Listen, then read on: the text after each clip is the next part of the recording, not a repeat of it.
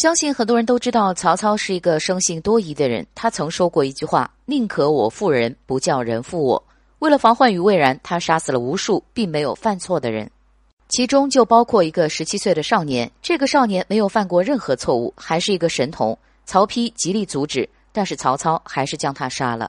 这个人叫周不疑，他非常聪明。在后来曹操攻下荆州之后，周不疑就跟着曹操到了许昌。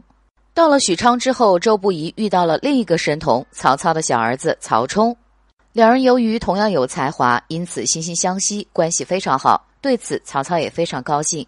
曹操还想要将自己的女儿嫁给周不疑，让他成为自己的女婿，但是被周不疑拒绝了。谁知道曹冲十三岁的时候就生病死了，曹操非常伤心。曹操每次见到周不疑之后，就会想起自己的小儿子曹冲，心里颇不是滋味儿。后来，曹操攻打柳城，久攻不下。周不疑进献了十条计策，结果曹操只用了一计就将城池攻下了。但是曹操非常担忧，一个十六岁的孩子居然这么聪明。当时曹操已经决定将位置传给曹丕，曹丕并没有这样的能力，将来恐怕会养虎为患。曹操心里越来越不是滋味儿，因此下令趁着夜里将周不疑杀掉。